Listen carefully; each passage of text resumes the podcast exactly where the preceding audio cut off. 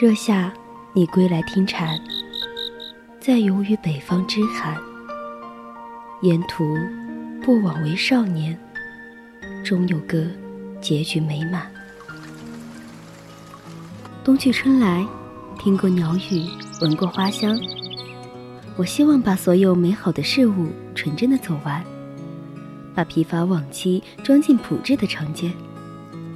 希望有一个人可以倾听。我的故事，侧耳倾听，侧耳倾听，为你壶风尘的酒，与你饮往事迢迢。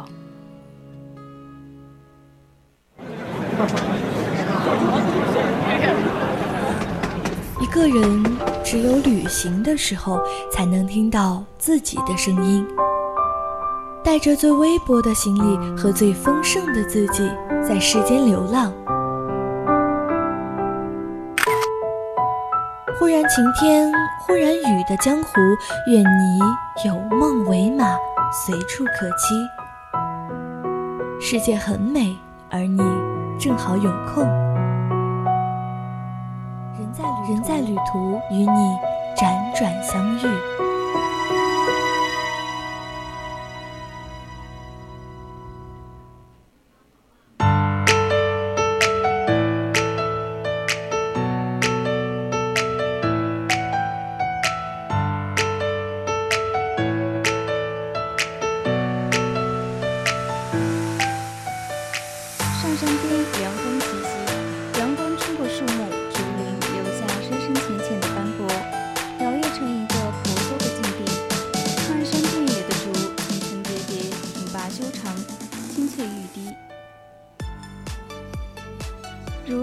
般波涛滚滚，我多想乘一叶轻舟，在绿海中畅游，那定是神夫舒爽之感。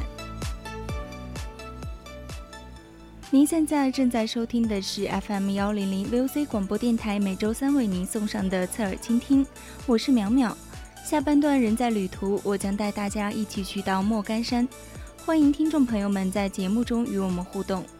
大家如果有想对主播说的话，有意见或者建议，都可以通过 QQ、微博还有微信告诉我。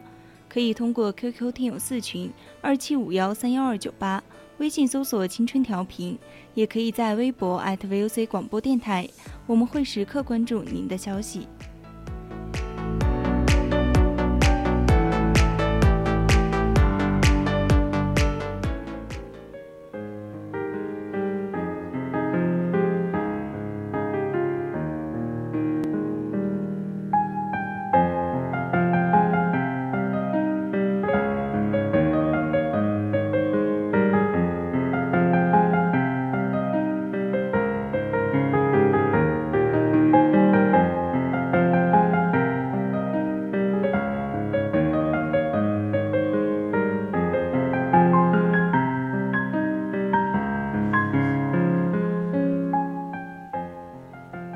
江浙沪人民除了包邮，还有一个让各地人民羡慕到哭的私藏后花园。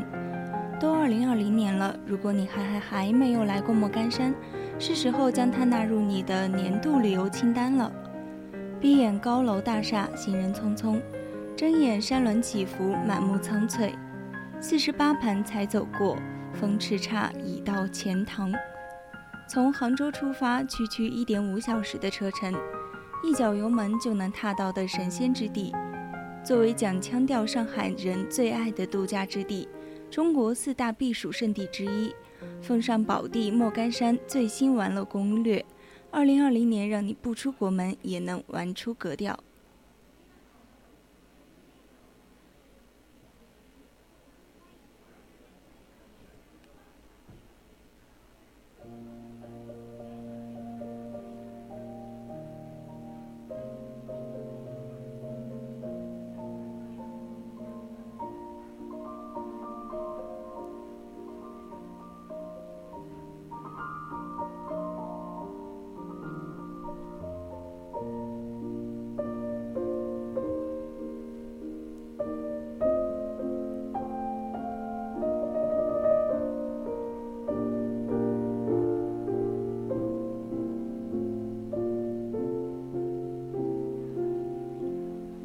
干这个名字的由来，字面拓展一下就是莫爷干将。关于莫干山的来历，流传着一个美丽的故事。大约在两千多年前的春秋末年，当时诸侯争霸，战争频繁，各国诸侯竞相罗列能工巧匠铸造兵器。吴王为了能在诸侯中称霸，广招能工巧匠铸剑。他听说干将莫邪夫妇是造剑高手，便命令他俩在三个月内造出盖世宝剑。时间过得飞快，转眼三个月的期限就要到了，可是炉中的铁水沸腾，总是不肯凝聚。干将说：“先是欧冶子铸剑，将女人投入炉中，献给炉神炼成的。”莫邪二话没说，纵身一跃，投入炉中，顿时。炉中发出红光万道，有两股青光横卧炉底，这便是雌雄双剑。以后雌剑取名莫邪，雄剑取名干将。莫邪干将铸剑的地方就是现在的莫干山，这座山因此而得名。这个神话传说说明莫干山历史悠久。莫干山立于武康，而武康西在下为防风。在周为五月，在七国为春生风属之胡城。汉朝武王弼就在这里的潼关山炼铸铜钱。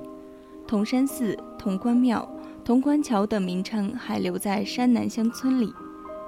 塔山发现的残砖证明，后晋天福二年塔山建塔，一年又在铜山建寺，可见其名副物皇之一般，地结人灵。莫干山历史上出现的名人不枚胜举。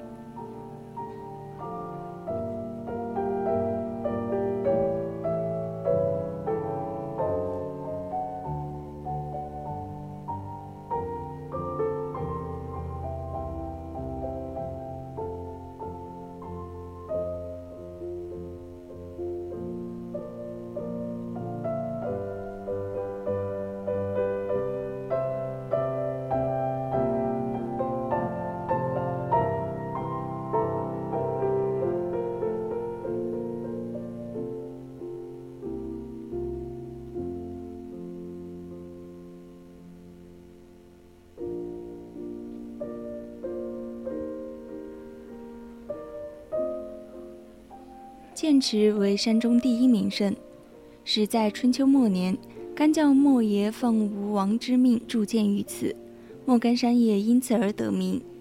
今上有剑池、磨剑处、试炼石等遗迹。飞瀑危崖是剑池自然景观的精华，四叠飞瀑各有特色，主要景点还有银鳞池、潘家花园、连理枝和假寿岩等。剑池也是莫干山摩崖题刻最集中的地方，尤其是一些近现代名人，如抗日名将马占山等的题刻，借景抒怀，充满了爱国激情。